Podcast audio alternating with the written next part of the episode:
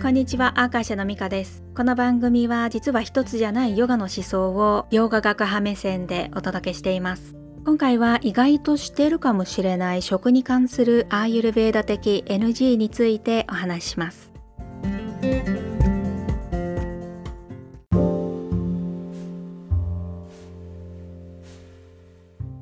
私とアイユルベーダとの関わりはインド滞在中にはアビアンガーというオイルマッサージをしてもらったり気になることがある時にはドクターのコンサルテーションを受けてお薬を処方してもらったり街中でアイユルベーダ製品を買って日本に持ち帰ってみたりぐらいなんだけれど私が学び伝えているヨガの伝統はアーユルベーダの知識もティーチャートレーニングのカリキュラムに含まれていてサラスワティのセンターでも10時間ぐらいドクターの講義で基本的な内容を解説してもらいました。その中で食に関することで面白いなと思ったことを紹介しますね。ミルクティーに蜂蜜を入れる人もいますよね。ある程度冷ましてから入れるのは大丈夫らしいんだけれど熱々の時に入れたりお料理で何かを熱している最中に蜂蜜を入れたりすると蜂の毒の成分が増幅されちゃうそうなんです。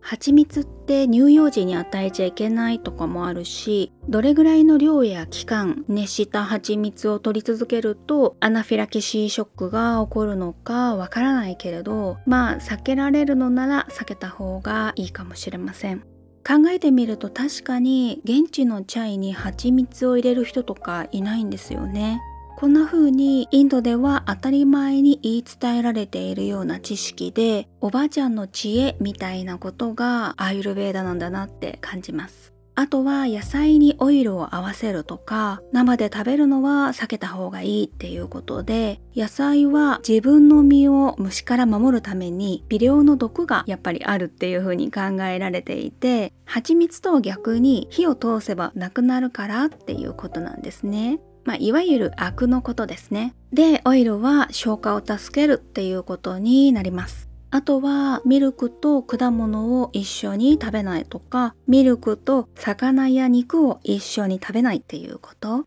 夜にお肉や生野菜、生のフルーツを避けるなんてこともありました。これらの理由は主に消化に関することで生の食べ物は消化に時間がかかるから食べる時間帯や内容に注意する必要があるんですね。ミルクや乳製品に関しては大体の場合にはミックスしない方がいいらしく卵とチーズとかも避けた方がベターみたいなんです。あそうなんだですよね。あとはバナナシェイクはね、がんになるらしいんですね。で、バナナに限らずも生のフルーツが入ったミルクシェイクも避けた方がいい。で、お肉を夜にいただくことが欧米型食習慣の日本人には多いかもしれないけれど、これは寝るまでの間に6時間以上あれば人によっては消化されるかもしれないってことでね、問題ないそうなんです。ただ消化力が弱い人だったり寝るまでに4時間しかなかったりすると未消化のまま胃に残ってそうすると睡眠の質が悪くなるし寝起きも悪くなるんですね。だから避けた方がいいっていうこと。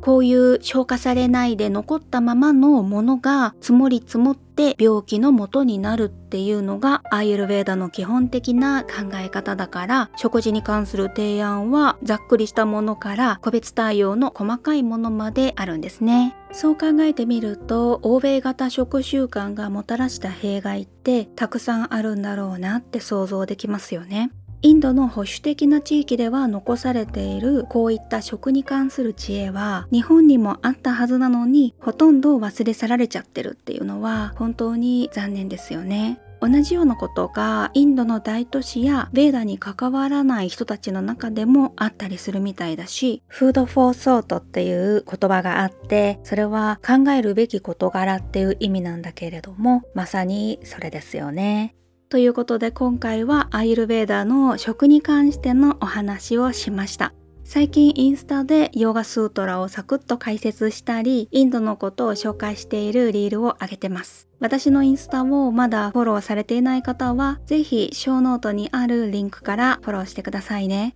それではまたお会いしましょう。ミカでした。